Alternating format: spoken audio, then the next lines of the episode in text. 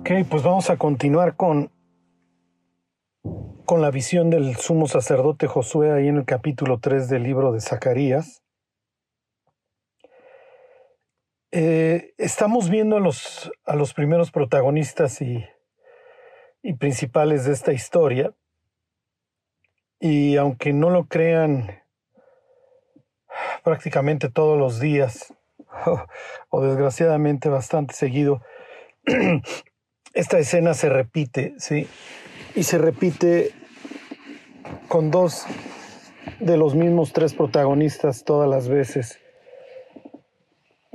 Y uno distinto que somos cada uno de nosotros. Y se los voy a explicar.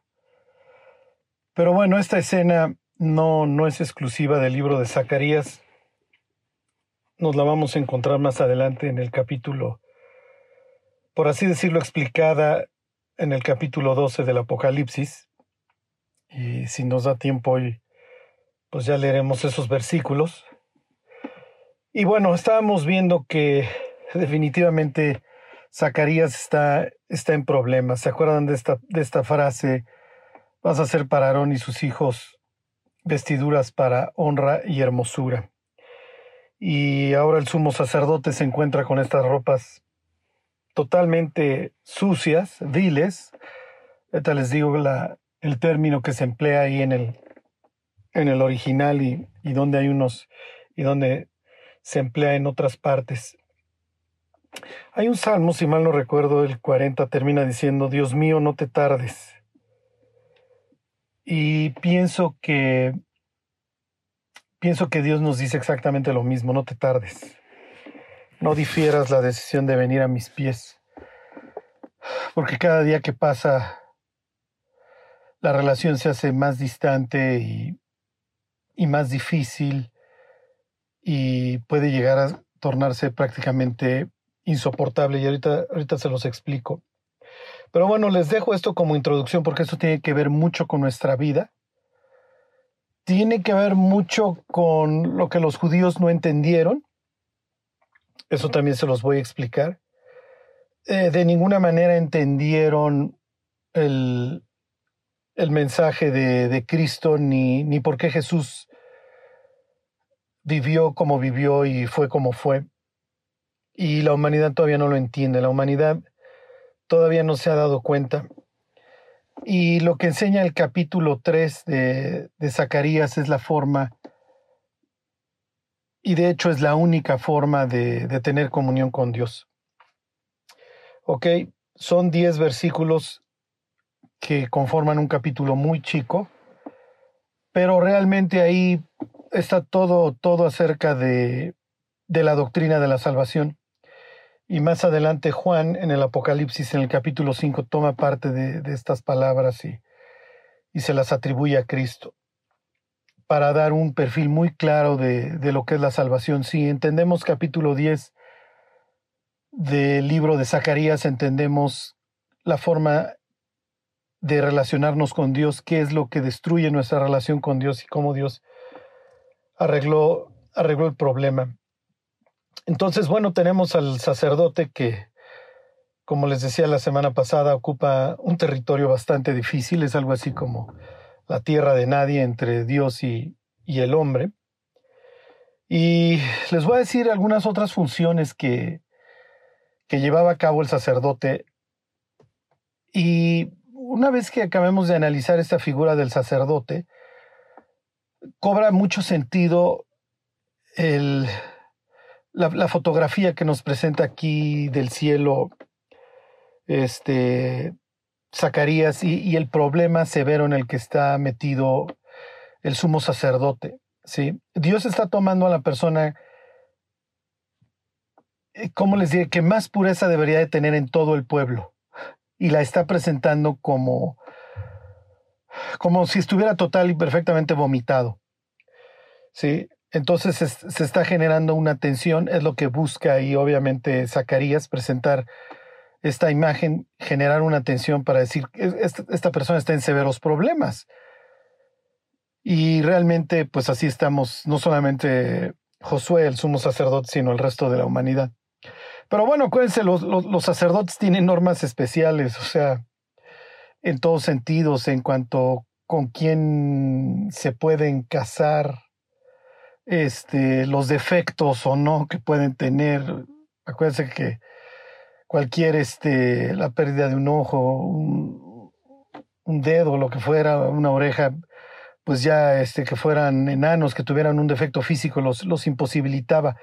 El sumo sacerdote era un modelo de lo que debía de ser el pueblo de Israel.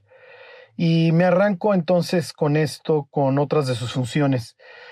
El sacerdote, el sumo sacerdote es el modelo y luego entonces también es el representante del pueblo. El sumo sacerdote entra a la presencia de Dios con doce piedras en un pectoral, en el pecho, le hace sobre su corazón, representando a las doce tribus con las cuales Dios ha hecho un pacto. Entonces el sumo sacerdote entra a la presencia de Dios, pero es piensen que detrás de él viene el resto del pueblo. Entonces valiente representante tiene el, el pueblo en estos momentos con Josué como sumo sacerdote presentándose delante de Dios.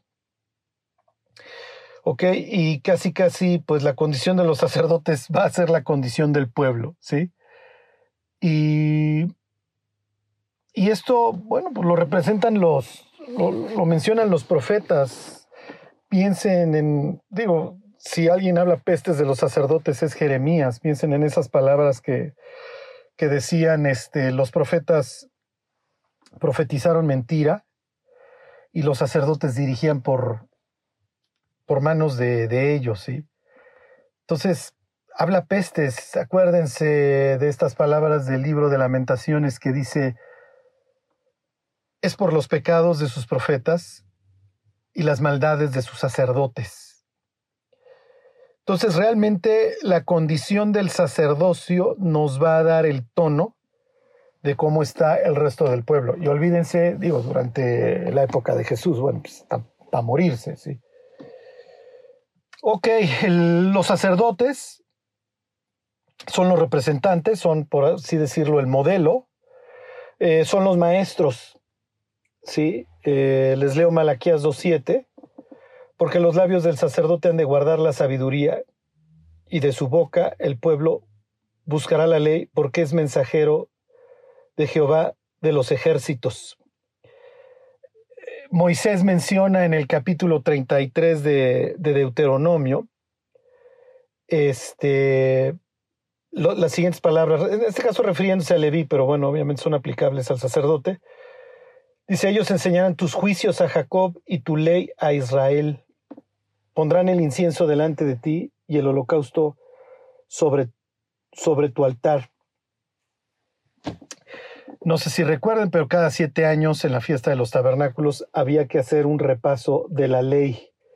Entonces, eh, en ese sentido, los, los sacerdotes están regados por todo el territorio con este propósito, entre otras cosas, de, ser los maestros, ¿sí? Ellos, si me, Charlie, ¿qué enseñan? Se los voy a decir a grosso modo. Ellos te, te tienen que enseñar lo que está de acuerdo a la vida. ¿Ok? Ellos te tienen que enseñar entre lo limpio y lo inmundo, entre lo que genera vida y lo que genera muerte. ¿Sí? ¿Por qué? Porque finalmente todo el tiempo la Biblia está haciendo esta asociación entre Dios y la vida. Piensen eh, Moisés hablando de la Biblia, por ejemplo, porque no es cosa vana, es vuestra vida. Eh, piensen en Juan, hablando de Jesús, en él estaba la vida y la vida era la, luz de los hombres. Eh, yo soy la resurrección y la vida. Eh, yo soy el camino, la verdad y la vida. Entonces, el, sacerdote en ese sentido se convierte en una persona que también va a establecer fronteras. Esto es limpio, esto está sucio. Y en los casos del área gris, en donde no sé bien, bien, tengo que consultarle al sacerdote. Piensen en la casa que ya tiene moho y no sabe si es un hongo que se va a seguir propagando. Entonces viene el sacerdote. Piensen en las infecciones de la piel que tienen que ser examinadas por el sacerdote. Y así una cantidad de, de, situaciones en donde el sacerdote se convierte en una persona que establece hasta cierto punto, hasta aquí está bien y de aquí para allá ya, ya no lo hagas, ya no, esto no tendría caso. Entonces, más le, vale más le valía a Israel tener sacerdotes sabios y sensatos, porque podían caer en, en, el, en, lo mundano o en el legalismo, y cualquiera de los dos extremos es, es terrible y son dos caras de la misma moneda. O sea, como, o sea, el sumo sacerdote tiene la obligación de mantener, por así decirlo, al pueblo viviendo en el espíritu. Ajá. Entonces, ni en una ley que mata, pero tampoco en una carne que, que, provoca lo mismo, ¿sí? Entonces, tiene que arrancar o desentrañar el sentido de la ley y aplicarlo para llevar al pueblo a la vida. ¿Por qué? Porque ¿qué dice la ley? El que hiciere estas cosas vivirá, vivirá por ellas, ¿ok? Bueno, entonces son el, el maestro, el que establece las fronteras, el representante, algo muy importante, muy, muy importante. Eh, como les decía la semana pasada, eh, y nosotros no entendemos muchas veces el, ¿cómo les diré? El fondo, el, el, mundo en el que vivían los judíos. Pero, ¿por qué? Porque para nosotros no, no tenemos esta situación muchas veces de, de, de, cuestiones sagradas. No, no tenemos tiempos sagrados, eh, no tenemos instrumentos o, cosas relacionadas con un templo que se consideren sagradas y que yo no puedo tocar porque me muero. Este, no hay personas que consideremos desde ese punto de vista como, como, como el, el, sumo sacerdote, ¿ok? Que tiene que mantener cierta pureza. Este, pero, y no, para nosotros no hay lugares sagrados, ¿ok? Para el judío, su tierra es sagrada, es la tierra en donde vive Dios. En Moab ahí vive Quemos y en el Líbano ahí vive Baal. Este, y en Babilonia vive Marduk y en Egipto vive Ra y ahí están sus dioses, pero y que hagan con sus dioses lo que se les pegue la gana, pero esta es nuestra tierra y aquí vive Jehová. Entonces, nuestra tierra es sagrada, número uno. Número dos, nuestra ciudad, la ciudad de la, de la paz, ajá, o de las paces, este, porque entendemos que hay una terrenal y una celestial, la ciudad de la paz, Jerusalén, es sagrada. ¿Ok? Eh, eh, esta es la capital de, de, nuestra, por así decirlo, confederación de, de clanes. ¿Ok? Eh, el templo es sagrado. ¿Ok? el templo es sagrado.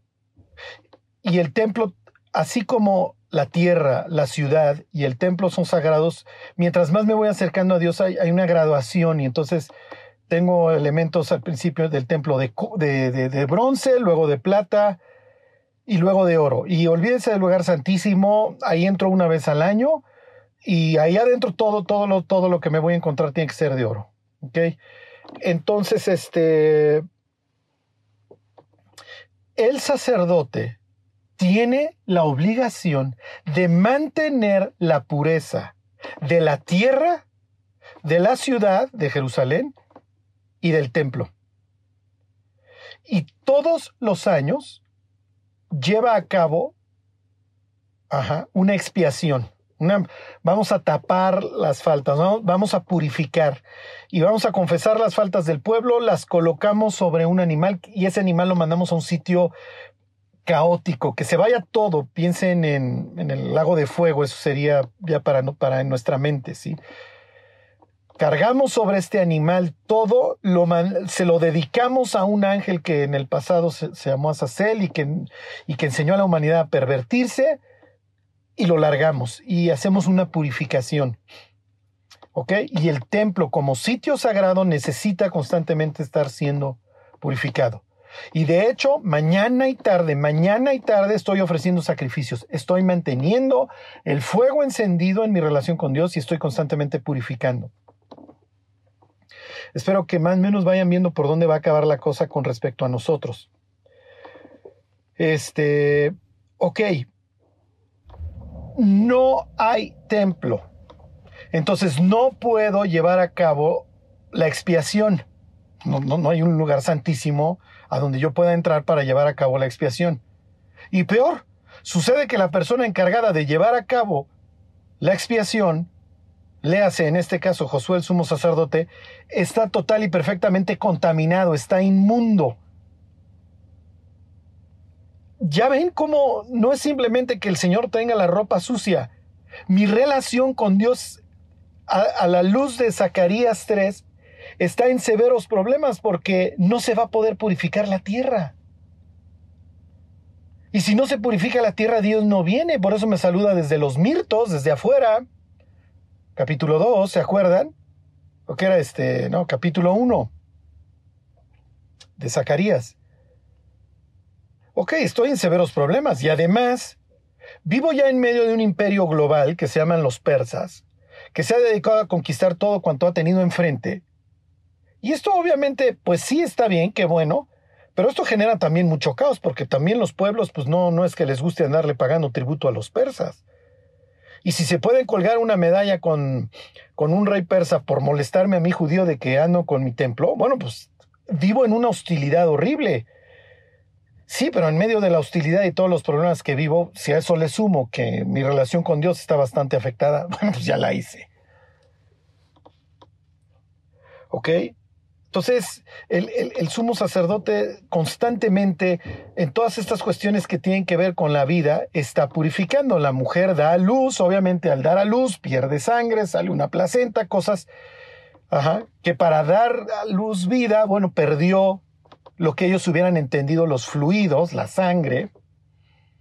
¿Ok? La vida de la carne en la sangre está. Entonces tengo que ir con el sacerdote para la purificación, porque se me salió algo de la vida. ¿Ok? Bueno, el, sacerdote es el portavoz de Dios a través del Urim y Tumim. ¿Se acuerdan? En su pectoral tiene unas piedras que sirven para consultar cuál sea la voluntad de Dios. Entonces el, sacerdote, si lo ven, es un, personaje bastante dinámico y bastante importante en todo este asunto de la relación entre el pueblo y Dios. ¿Ok? Piensen, el, el, sacerdote pone sobre el pueblo la bendición de Dios, ponen el nombre de Dios sobre ellos. Esto es increíble porque la Biblia dice que no maldigas al sordo y uno diría, oye Dios, pero pues qué importa, o sea, no, no me va a oír. No, no, no, pero las palabras tienen peso. Y si vienen del ungido del sacerdote que trae la unción tienen muchísimo peso y tienen la posibilidad de bendecir. Entonces, cuando el sumo sacerdote alzaba los brazos, ajá, y se extendía el manto, esto hagan de cuenta que parece un, un ave, da esta idea de que el que habita al abrigo del Altísimo, ajá, debajo de sus alas estarás seguro Ok, ahora piensen en Jesús por la tarde en el templo, alzando los brazos y diciendo, Jerusalén, Jerusalén, ¿cuántas veces quise juntar a tus hijos como la gallina junta los polluelos debajo de las alas? Ok, y en este caso el sumo sacerdote alza los brazos y bendice a una persona. Y Pablo dice que no salga palabra corrompida de nuestra boca, sino la que, la que sea necesaria para que para construir, para la edificación. Nuestras palabras hoy, como hijos de Dios y reino de sacerdotes, tienen efecto. Olvídense en nuestros hijos, ¿eh? en las personas a las que enseñamos la Biblia. Las personas que nos rodean pueden ser afectadas para bien o para mal por nuestras palabras. Piensen en Ana. Ana orando la ve Lee y a ver qué te pasa, estás borracha, etcétera, etcétera. No, no estoy borracha, lo que pasa es que ya nadie ora, entonces cuando ves a alguien orar, pues crees que está briago, ¿no? Este, estoy orando porque le estoy pidiendo a Dios un hijo, que Dios te conceda lo que le pediste. ¿Qué tanto tuvieron que ver las palabras de Elí en el nacimiento de Samuel? Pues ya nos enteraremos en el cielo. Ok, muy importante, los Los sacerdotes fungen como jueces, son una especie de tribunal superior o de consulta. Por lo cual se espera de ellos una sabiduría y un conocimiento bastante especial. Les leo este Deuteronomio 17:8 dice, cuando alguna cosa te fuere difícil en el juicio, entre una clase de homicidio y otra, entre una clase de derecho legal y otra, entre una clase de herida y otra, este, perdón, es que les quiero dar este, la cita, la cita bien, no estoy seguro, es este, sí, sí, Deuteronomio. En negocios de litigio en tus ciudades, entonces te levantarás y recurrirás al lugar que el Señor tu Dios escogiere, eso se iba a traducir en Jerusalén, y vendrás a los sacerdotes levitas y al juez que hubiera en aquellos días, y preguntarás, y ellos te enseñarán la sentencia del juicio. ¿Ok? Entonces, si tienes una duda, este es como tu tribunal a donde vas a preguntar. Porque pues, no todo va a estar claro, y no todo va a estar claro para los jueces locales muchas veces. Y además, el pueblo de Israel iba a ir creciendo, y con ello pues la, dificultad, la dificultad en varios problemas también iba a ir, iban a ir surgiendo. Entonces, tienes el apoyo de los sacerdotes. Piensen en el caso del testigo falso. A ver, vas con los sacerdotes y los sacerdotes inquieren. Piensen en el caso del asesinato desconocido. Tienes que traer a los sacerdotes y tienen que, y tienen que llevar a cabo todo un procedimiento en donde le dicen a Dios, si conociéramos al asesino, lo juzgábamos, pero no lo conocemos, pero no queremos, Dios, que esta sangre contamine la tierra. Y nos encontramos este cadáver, pero no, no nos estamos haciendo tíos lolos. Entendemos que la justicia trae vida. ¿Ok? Y queremos mantener la pureza de la tierra. Por eso es que vamos a un valle escabroso, matamos a un animal con ciertas características, derramamos su sangre. ¿Ok? Vemos que hay una pérdida de vida y reconocemos que para ti la vida de, los que portan tu imagen es sagrada y desconocemos en este caso el asesino. Entonces esto equilibraba, por así decirlo, la balanza y le mandaba el mensaje a Dios de que Israel no era un, no era un país de asesinos o donde se iba a estar tolerando que las gentes se mataran, que hubiera este derramamiento de sangre. Israel pudo haber sido una gran nación. Bueno, este, uf, qué horror. Eh, piensen en la ley de los celos, esto va a destruir las familias. Finalmente, pues el adulterio acaba destruyendo las vidas de muchísimas personas. Este, y además, no, es imposible saber hasta dónde va a llegar el golpe, por así decirlo. ¿Sí? Cuántas personas se van a frustrar, se van a enojar, se van a desalentar este, van, a, van a, ver su relación con Dios afectada por el adulterio de, de otra persona. Ok, entonces en el caso de los celos, ay, ay, ay, tengo miedo y bueno, pues voy con el sacerdote y llevo a cabo todo un procedimiento que va a indicar si, si la persona estaba fornicando, iba a haber una maldición, si la persona no estaba fornicando, al contrario, iba a haber una bendición. Ok, participan en labores de guerra, ¿se acuerdan? Son los que tienen las trompetas y son los que se encargan de picarle la cresta a los soldados antes de las batallas. Ok, son, fungen como los recolectores de, diezmos, votos, primicias. Y lo más probable es que también se dediquen a repartir el botín en, en cuestiones de, de guerra.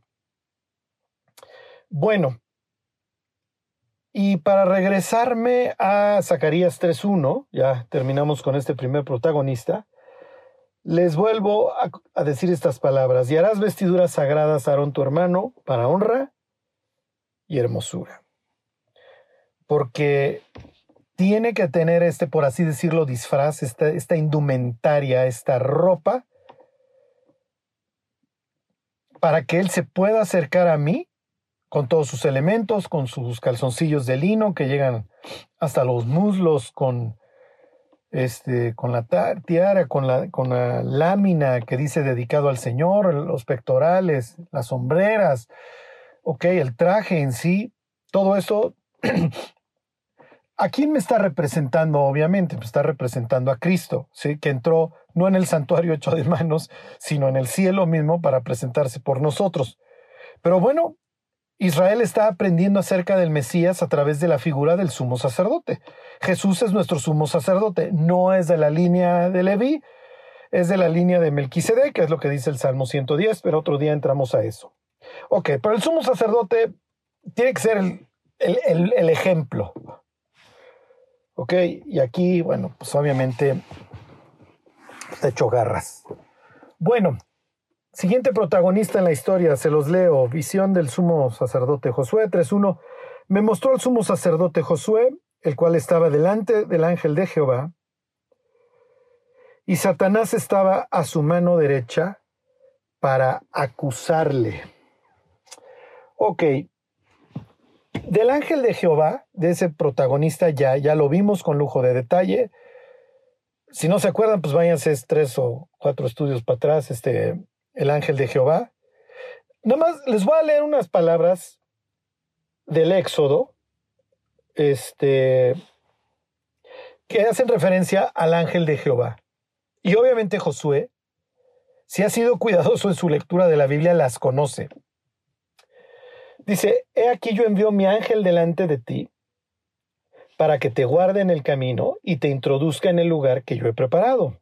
Por eso se acuerdan Judas dice que, eh, que, que Jesús sacó al pueblo. ¿Ok? Dice el Señor habiendo sacado al pueblo, pero muchos manuscritos dicen Jesús, ponen, ponen el nombre. Ok, dice, guárdate delante de él y oye su voz, no le seas rebelde, porque él no perdonará vuestra rebelión, porque mi nombre está en él. Ah, caray. Entonces los, los fariseos en Capernaum se sacan de onda de que Jesús anda perdonando pecados porque no entienden con quién están tratando. ¿Ok? Desde aquí, desde el Éxodo, ya está diciendo Dios aguas, ¿eh? porque este tiene la facultad para perdonar. ¿Ok? Dice, pero si en verdad oyeres su voz e hicieres todo lo que yo te dijere, seré enemigo de tus enemigos y afligiré a los que te afligieren. Entonces resulta que tiene la advertencia al pueblo de Israel eh, durante el Éxodo de que sean obedientes al ángel de Jehová y aquí tienes al sumo sacerdote hecho garras delante del ángel de Jehová. ¿Qué es lo que está pensando Josué? Bueno, pues me va a ver como una, como que no me guardé, que no oí su voz, soy un rebelde, y pues no va a perdonar mi rebelión. Estoy en severos problemas. Ok, y Satanás, tercer protagonista en esta historia, estaba a su mano derecha. Ok, Satanás quiere decir adversario. ¿Ok? Eso es todo lo que quiere decir. Ajá, la palabra, la palabra en hebreo es Satán. ¿Ok? A veces simplemente se usa en esos términos o de que me, tú eres mi adversario, no te pongas en mi contra. Este, cuando les, les leo algunos ejemplos de dónde se emplea el término Satán, cuando Balaam va, es contratado por, por Balak para que maldiga a Israel. Jesús se le para enfrente. Dice, y el ángel de Jehová se puso en el camino por Satán suyo, se le pone de adversario. ¿Ok? Entonces, digo, se los leo nada más para que vean que lo único que implica que, que Satanás está a su diestra es que hay un adversario a su diestra. ¿Ok? Eh, le dice el ángel de Jehová, le dice, ¿por qué has azotado tu asno estas tres veces? ¿Se acuerdan que, pues, como se paraba enfrente el ángel de Jehová, el asno se, se detenía? Dice, he aquí yo he salido para Satán, para resistirte. Eh, cuando David está con los filisteos y va a luchar contra Saúl, esta vez del bando de los filisteos, le dice, no, no sea que se nos vuelva Satán. Los filisteos desconfían de David y dicen, no, no quiero que te me vuelvas adversario a la mera hora y y me traiciones. ¿Ok? Eh, Salomón dice lo siguiente, ahora Jehová mi Dios me ha dado paz por todas partes, pues ni hay Satán, no hay adversarios ni mal que temer. Bueno, ok. Obviamente, eh, un pasaje similar en donde Satanás interviene y tiene un, un encuentro con Dios, etc., está en Job. ¿Ok? En Job, se los voy a leer y los que quieran ir para allá, por favor. Job 1.6. Dice, un día vinieron a presentarse delante de Jehová los hijos de Dios, entre los cuales vino también Satanás. Y dijo Jehová a Satanás, ¿de dónde vienes? Respondió, respondiendo Satanás a Jehová, dijo, de rodear la tierra y de andar por ella. Etcétera, etcétera. Ya conocen el resto de la historia. Sucede que en Zacarías 3.1 y más adelante también, y en Job 1.6 en adelante y en el capítulo 2, la persona no se llama nada más como lo leemos en nuestra Biblia, y Jehová dijo a Satanás. El pasaje se los voy a leer como si les estuviera yo leyendo el hebreo. 1.6. Un día vinieron a presentarse delante de Jehová los hijos de Dios, entre los cuales también vino el Satanás. Y, Jehová dijo a el Satanás, ¿de dónde vienes? Respondiendo él, lo voy a traducir, el adversario, a Jehová dijo de rodear la tierra y de andar por ella. Y Jehová dijo a el adversario, ¿no has considerado mi siervo Job? Que no hay otro como él en la tierra, varón perfecto y recto, temeroso de Dios y apartado del mal. Respondiendo el adversario a Dios, dijo, ¿acaso teme Job a Dios de balde? ¿Ok? Entonces, en estos dos pasajes, en Zacarías y en Job, al, a Satanás no se le llama simplemente sencillamente Satanás, se le llama el Satanás o el adversario. Entonces los judíos pensaban muchas veces, digo, aunque el texto no, no lo permite tanto, que el Satanás era simplemente un procurador de justicia que se dedicaba a andar acusando a las personas. Y que esa era su función. Nada más no es que hubiera un, eh, ¿cómo les diré? Un ser malévolo per se que se llamara Satanás. Y honestamente sirve pues para echar un rollo teológico algún, en algún momento. Pero las veces que la Biblia menciona a el Satanás, como en estos dos casos, Obviamente no, no le está haciendo ni un favor a Job, ni un favor al sumo sacerdote Josué, y sí se ve un enfrentamiento entre Dios y el adversario. En el caso de Job, pues casi casi le dice a Dios que es igual de hipócrita que Job. Pues cómo no te va a querer Job y cómo no va a ser ejemplar si has rodeado todas sus cosas, le has puesto una cerca. Pero a ver, quítale las cosas que tiene y vas a ver si no blasfema en tu cara. O sea, no, no es un procurador de justicia en ese sentido, que tenga mucho amor por Dios. Y lo mismo sucede en este caso. Lo mismo sucede en el caso de Josué. Obviamente está ahí para acusarlo. Además de que hay otros pasajes en donde al Satán no se le pone el artículo, no se le pone el Satán. Nada más este, piensen, Primera de Crónicas 21.1. Este, la ira de Dios. A ver, se los leo. Los leo Primera de Crónicas 21.1 y ahí se va a hacer referencia no a el Satán o a el adversario, sino simplemente. Dice, pero Satanás aquí no tiene el artículo previo, pero Satanás, pero adversario, se levantó contra Israel e incitó a David a que hiciese censo de Israel. O el Salmo 109, versículo 6. Este, a ver si lo ven. Se los leo. Este, Salmo 109. Dice, miren, se los leo desde el 4. En pago de mi amor me han sido adversarios. Sí, ahí tendría la palabra Satán. Mas lloraba, me devuelven mal por bien y odio por amor. pon sobre él al impío y Satanás esté a su diestra. Es el mismo caso. O sea, no es bueno que Satanás esté a tu diestra. Aquí, en una, en una oración este, de David, pidiendo venganza porque le dieron mal por bien, dice, a ver, pues ponle al impío ahí, este, y que tenga a Satanás a su diestra.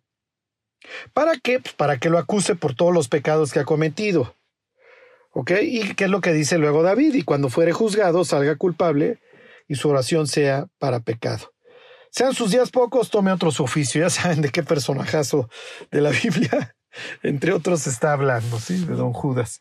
Pero bueno, es harina de otro costal.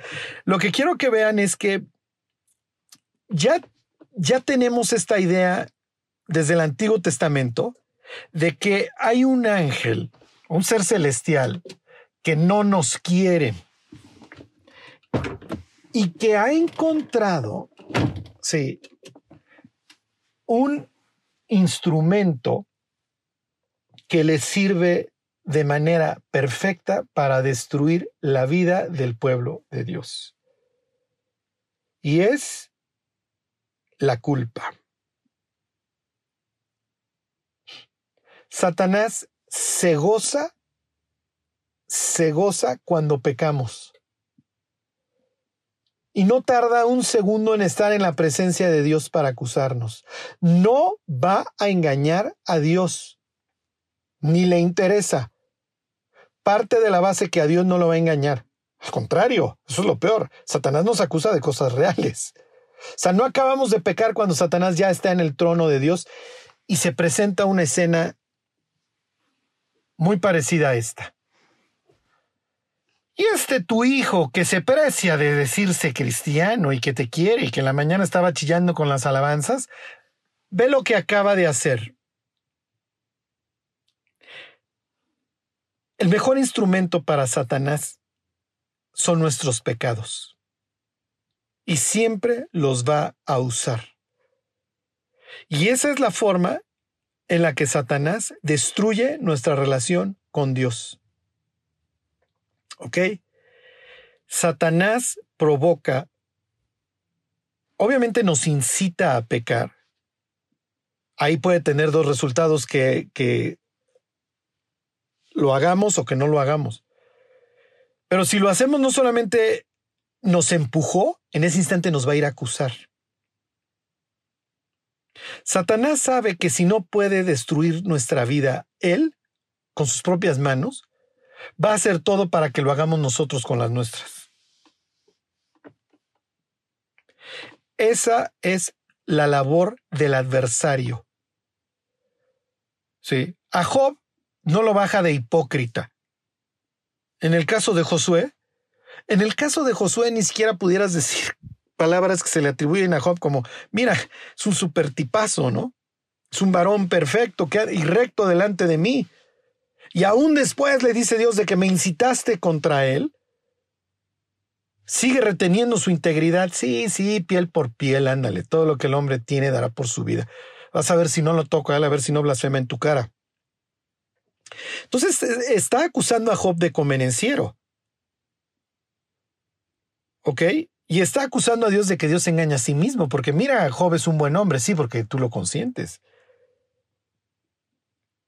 En este caso, en el caso de Josué, digo, no, no, no, no, hay nada que alegar, o sea, ni siquiera se puede decir, oye, mira, Josué anda súper bien. Las ropas de Josué atestiguan la inmundicia, una putrefacción. ¿Qué es lo que va a hacer Dios a través de esta historia con Josué? Es una historia de, restauración y renovación increíble. ¿eh? Hace rato yo les decía que esta enseñanza es muy importante para, para nuestra vida. Y les decía yo las palabras de este salmo de, del 40, si mal no recuerdo. Jehová, Dios mío, no te tardes. Este, las mismas palabras para nosotros, no nos tardemos.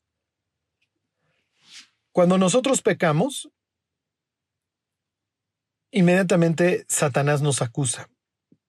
Y eso genera en la vida del cristiano obviamente vergüenza. Ay, Pero esto puede ser enfrentado de dos maneras. ¿Voy y confieso mis faltas delante de Dios?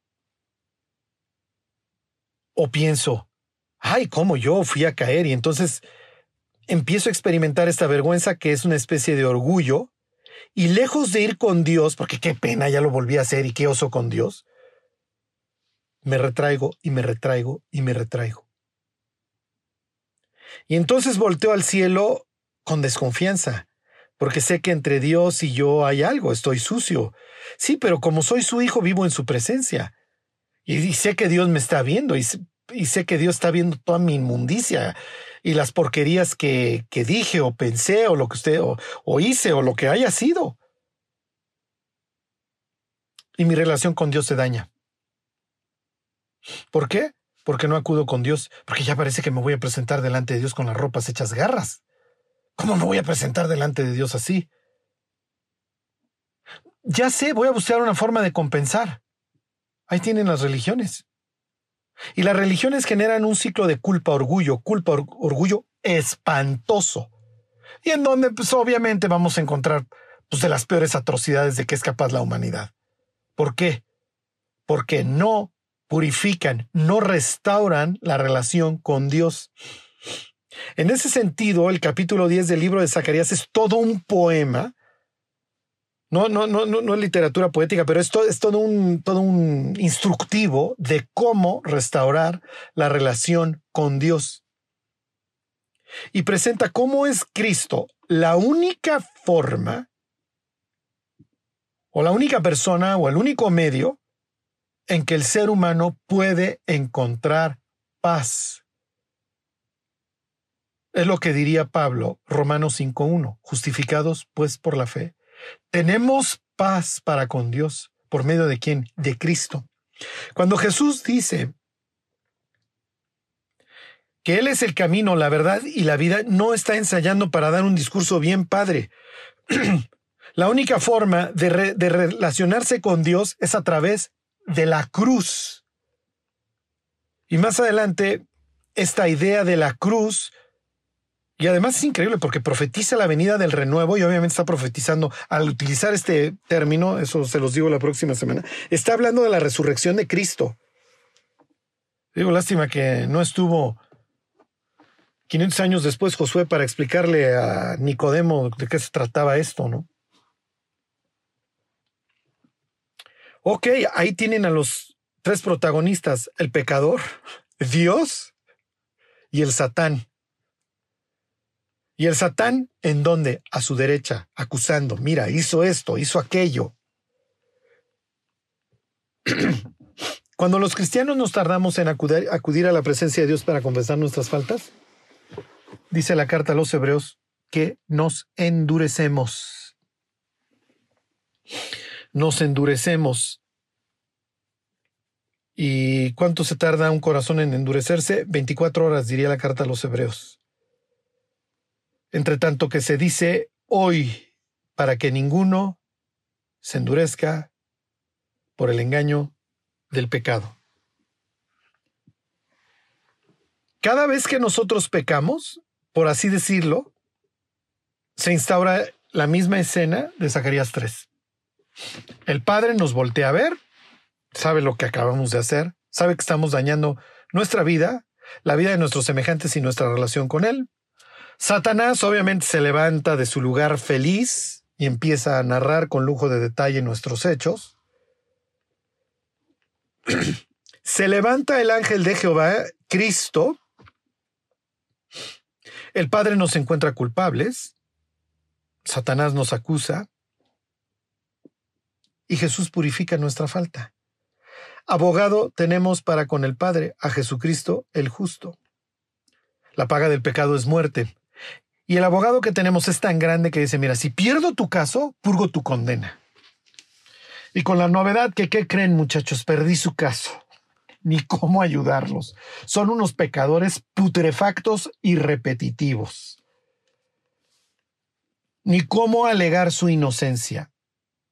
Y como desde el huerto se las cantaron, que iban a morir, ¿qué creen?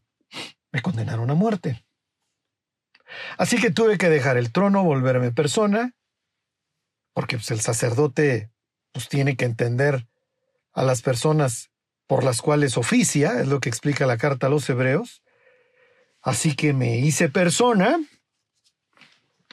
para experimentar sus angustias, sus dolores, sus penas, etc. Y luego subirme a una cruz y expiar los pecados de todas las personas.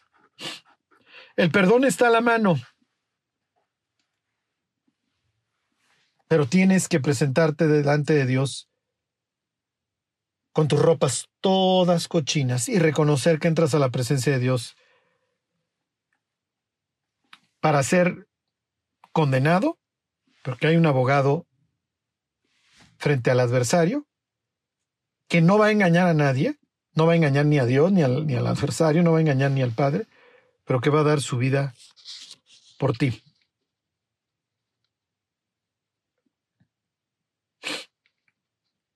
Fíjense, dice la carta a los hebreos, por tanto, teniendo un gran sumo sacerdote que traspasó los cielos, Jesús, el Hijo de Dios, retengamos nuestra profesión, porque no tenemos un sumo sacerdote que no pueda compadecerse de nuestras debilidades, sino uno que fue tentado en todo según nuestra semejanza, pero sin pecado. Así que el sumo sacerdote en ese sentido, Josué, sí está total y perfectamente sucio, ya dan de cuenta que Jesús toma su lugar y la pena que es la muerte la asume por Josué y por toda la humanidad. Y luego dice la carta a los hebreos, acerquémonos pues confiadamente al trono de la gracia para alcanzar misericordia y hallar gracia para el oportuno socorro. Es lo que está haciendo el, sumo sacerdote Josué. Se está acercando a Dios tal como es, con todos sus pecados, con todas sus limitaciones. Está siendo acusado, sí. Está siendo encontrado culpable, por supuesto. ahí está el Satán acusándolo sin la idea de, de engañar a Dios.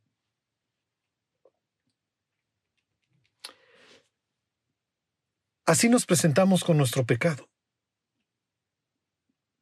con las ropas viles ¿Y qué es lo que sucede? ¿Qué es lo que hace Cristo? Cuando nosotros confesamos nuestros pecados, dice la Biblia, Él es fiel y justo para perdonar nuestros pecados y limpiarnos de toda maldad. Y es lo que va a hacer a continuación con el sumo sacerdote. Lo va a perdonar, lo va a restaurar y lo va a limpiar. Literalmente le va a cambiar las ropas, esas ropas total y perfectamente sucias que trae. Miren, para terminar les leo Zacarías 3.2. Y Jehová dijo a Satanás, Jehová te reprenda. Acuérdense, el, el, ángel de Jehová es Dios. Entonces no es que aquí esté hablando, que esto sea una conversación ridícula. Y Jehová, el ángel de Jehová, dijo a Satanás, Jehová te reprenda. Oh Satanás, Jehová que ha escogido a Jerusalén, te reprenda. ¿No es este un tizón arrebatado del incendio? Dios le está diciendo a Satán, entre otras cosas, que va a ser reprendido por venir a acusar, porque no es que le interese en lo más mínimo la justicia, lo que quiere es ver a Josué, el sumo sacerdote, destruido y sumido en su culpa.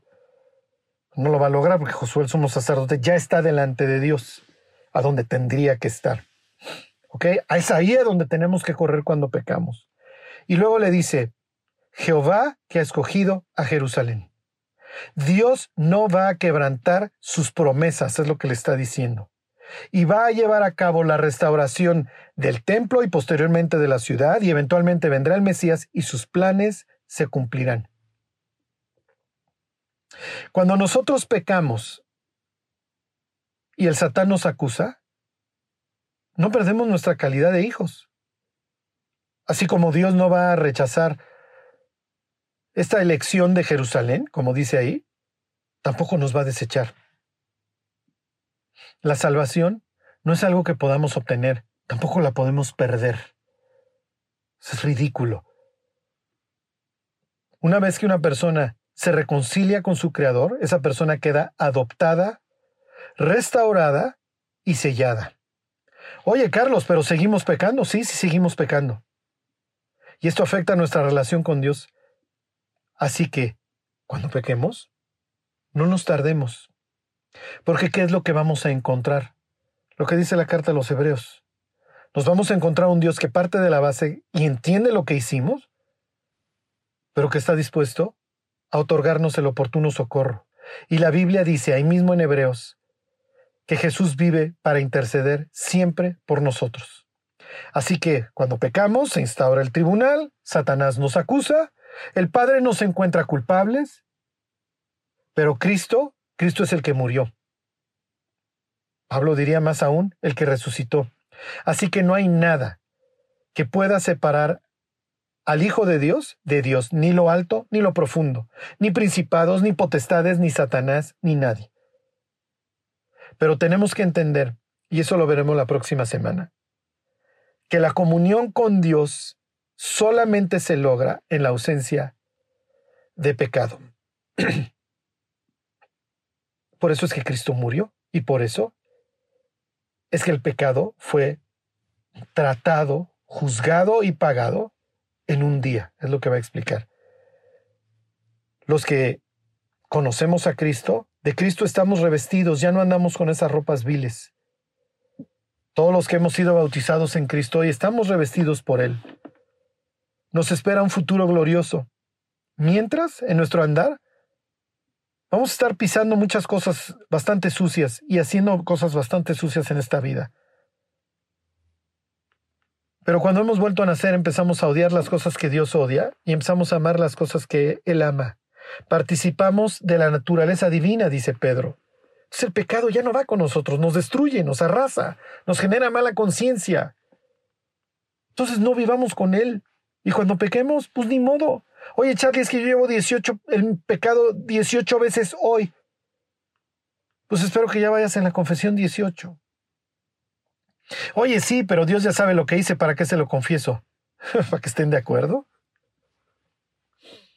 Para que no tengamos que estarnos escondiendo. Para que las 18 veces le mandemos el mismo mensaje a Dios. Perdóname, Dios. Yo quiero siempre estar de acuerdo contigo. Y quiero tener un corazón limpio, porque tú prometes a los de limpio corazón que verán tu rostro. Y no quiero salir avergonzado el día que regreses. Quiero tener comunión contigo. Para eso fuimos creados. Que Dios los bendiga.